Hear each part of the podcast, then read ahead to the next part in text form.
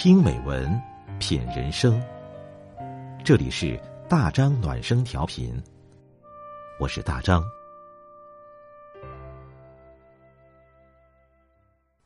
晚上九点，我们一起听美文，欢迎各位关注订阅。今晚我们分享的是罗兰的文章《枕下的零食》。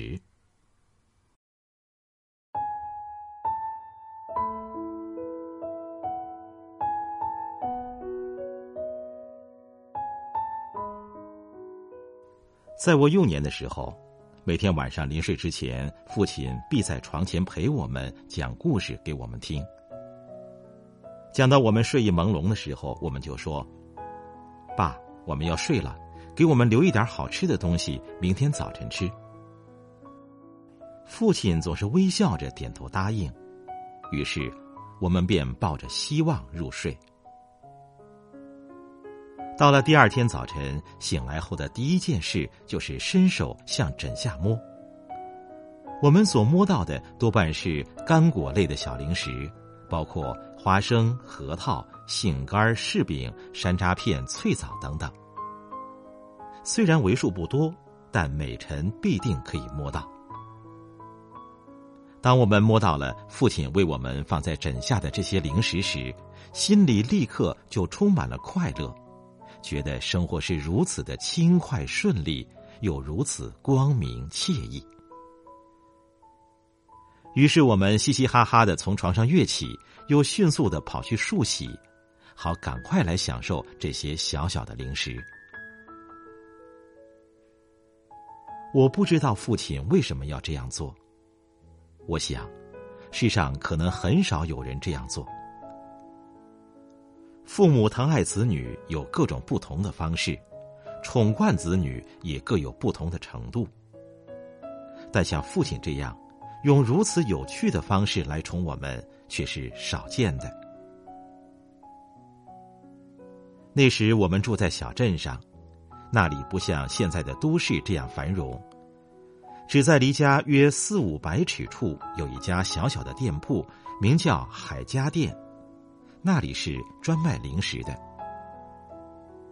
除此之外，每到深夜，有来叫卖清水萝卜和糖葫芦的，有时也有卖兔子肉或五香花生的。这就是父亲给我们留在枕下的零食的来源了。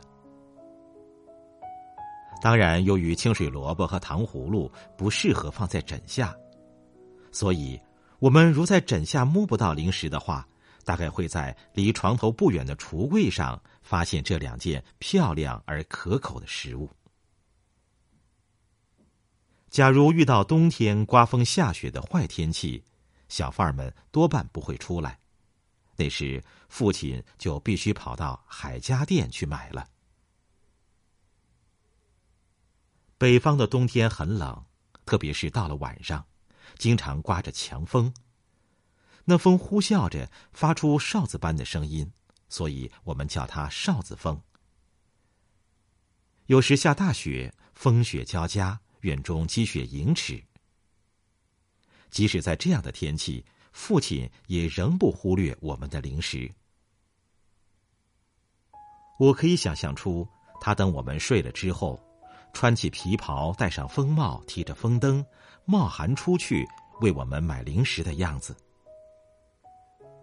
由于我们的零食很有变化，并非天天相同，所以我知道，父亲常常是特地为我们出去买的。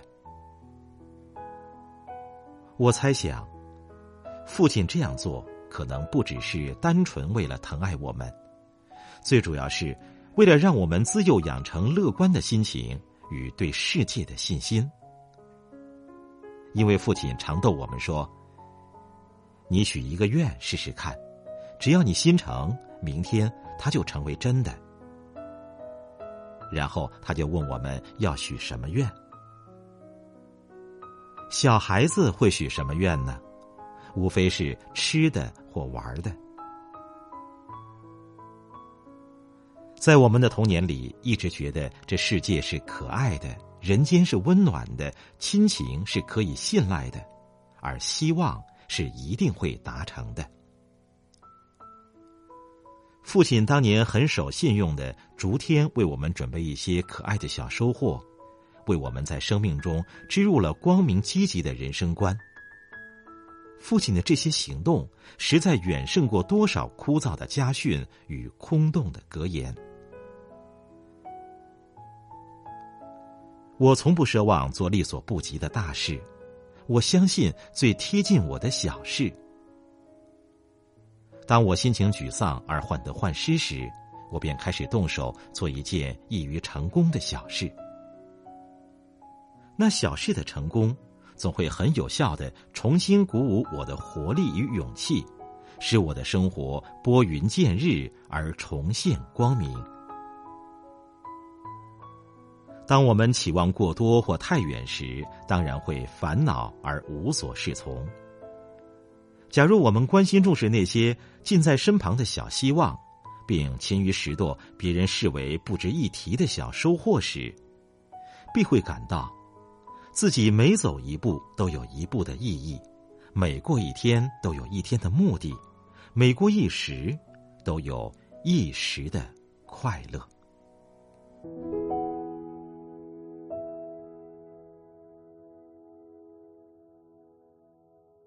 好了，今天的文章我们就分享到这里，感谢你的陪伴，我是大张，祝你晚安。